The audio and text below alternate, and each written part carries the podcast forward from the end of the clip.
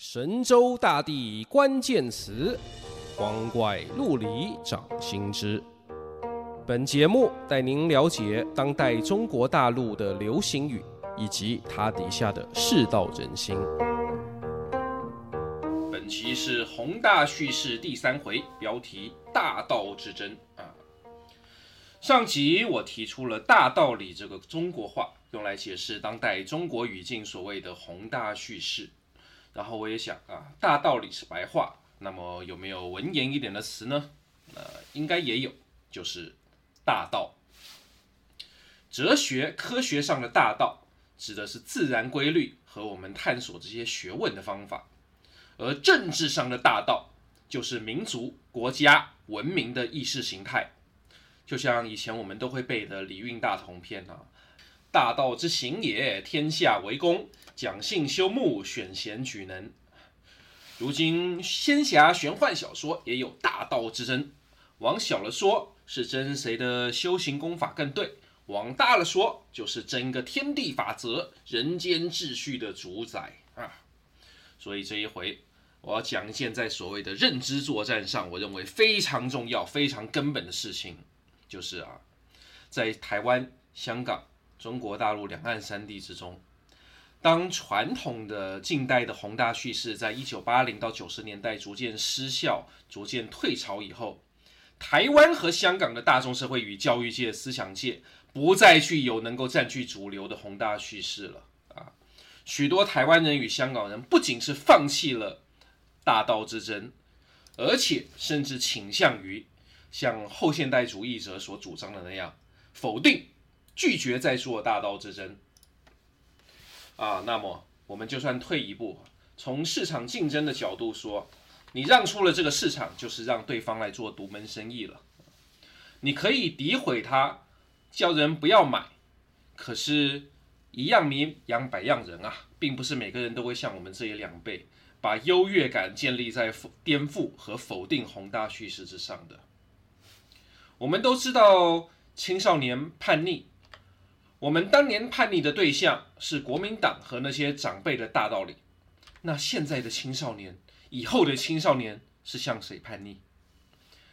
绿营和台独是想要让青少年向中国和中共叛逆，那么对于不爽民进党，也连带不爽他们这几十年所吹捧的那些文化艺术、那些什么多元主义、进步价值的青少年来说，啊，如果有一种。可以把那些东西都碾碎的宏大叙事啊，这就会很有吸引力，或者至少我们可以说会很有乐子啊。二十年前，我们现代人文学界啊就流行着关注各种边缘人和内心世界的肚脐眼文学。那个时候，陈逸之老师就曾在一篇短文里写过：尽管如此，下一辈青年也可能重回大叙述的怀抱啊。这都很很难说。那时候他用的词是“大叙述”啊，所以下面就让我来介绍一下中国大陆自一九八零年代以来在大道之争层面上的低潮与再兴。如果要用一两句话来贯穿这个主题的话，我想到的就是邓小平的“发展是硬道理”。一九八八年。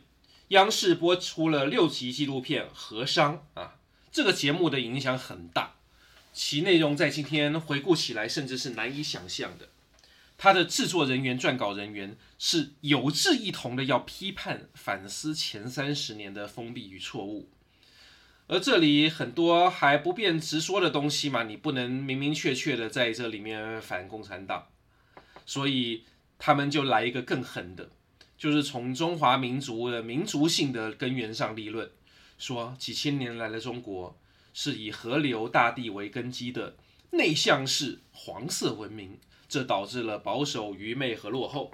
所以现在中国必须向以海洋为根基的蓝色文明学习，并且建立以市场经济为基础的经济体系。啊，这就图穷匕见了嘛。和商在相当程度上鼓励了改革派、自由派和民主派的声势，当然也让保守派非常愤怒。然而那时候前者的声势是占上风的啊。一九八九年，胡耀邦去世，民运爆发。再到六四之后，和商也被禁播，其制作人、撰稿人也被开除或通气。八十年代理想主义的探索自此中断。紧接着，九一年苏联解体，红旗落地。那时，大多数人都认为社会主义阵营在大道之争上是全面落败了。中国共产党内都有许多人再也不相信自己有什么理想，而跑了出去。还留着的呢，很多就专注在搞权搞钱了。在这个时空背景下，美国人很有理由相信，只要中共继续开放市场，继续搞经济，那迟早就可以被和平演变。这一九九零年代啊，还有一个关键词叫做告别革命。这一两百年以来，人类文明各种波澜壮阔的大道之争，各种革命理想的实践，通通破灭了。这对自由主义者和现实主义者来说是好事，因为再也没有一个高高在上的意识形态能够束缚我啦。从今以后，我们可以心安理得啊，想做乐子人就做乐子人，想做日子人就做日子人，有能力搞权搞钱就搞权搞钱。那么发展中国家怎么办呢？被欺压的底层怎么办呢？社会主义者怎么办呢？似乎别无办法了嘛。而在这种万般无奈的形势之下，背负着所有业力的邓小平，做出了可能是唯一正确的选择，就是不争论，韬光养晦。他只讲稳定压倒一切和发展是硬道理，一守一攻，啊，坚持改革开放，坚持市场经济化，给他提拔上来的江泽民护航，专心搞经济。二零零零年。江泽民第二届任期提出了他的思想，叫“三个代表”。何谓“三个代表”啊？很无聊啊！我念一遍：要始终代表中国先进社会生产力的发展要求，要始终代表中国先进文化的前进方向，要始终代表中国最广大人民的根本利益。啊，听起来很空洞，对吧？哎，妙就妙在空洞。像你说什么？呃中国先进社会生产力，中国先进文化，这是什么？啊，这一题不要问，你就等着瞧。哎，看什么时候有什么地方、什么人做出什么成果了啊？这个就是了。那里也有人做，那里也有人做出一点成绩啊，这个也是。总而言之，大家先求过得去就好啊。再到胡锦涛时期，二零零四年提出的口号是和谐社会。这同样也是一个手势的概念，它最大的成就就是为中文的被动式产生了一个新用法啊，被和谐啊，某某某某乱说话被和谐了，连带的也有了被代表这个词来讽刺三个代表，再之后又有被捐款、被自杀之类的，这里先不多说啊。再到二零零六年啊，经济起飞好几年了，情况大为好转。央视也就在这个时候播出了十二集纪录片《大国崛起》，讨论十六世纪以来先后九个大国的兴衰。这便是试图要为当下的中国与中国人重新建起宏大叙事。当时大家都意识到了啊，这部片必然是对和商的回应与取代。那十二集我当年都看过，台湾也有人进了 DVD 来卖嘛啊。它的主旨是什么呢？一言以蔽之。发展主义，怎样的条件与思想支持了科学技术与经济的发展，让国势得以兴盛呢？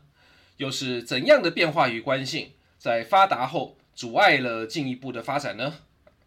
这部片讨论的就是这个。